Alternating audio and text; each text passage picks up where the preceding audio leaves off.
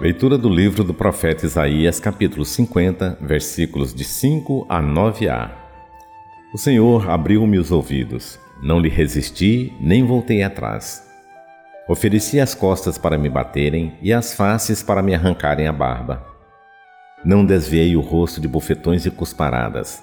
Mas o Senhor Deus é meu auxiliador, por isso não me deixei abater o ânimo, conservei o rosto impassível como pedra pois sei que não serei humilhado. A meu lado está quem me justifica. Alguém me fará objeções? Vejamos. Quem é meu adversário? Aproxime-se. Sim, o Senhor é meu auxiliador. Quem é que vai me condenar? Palavra do Senhor.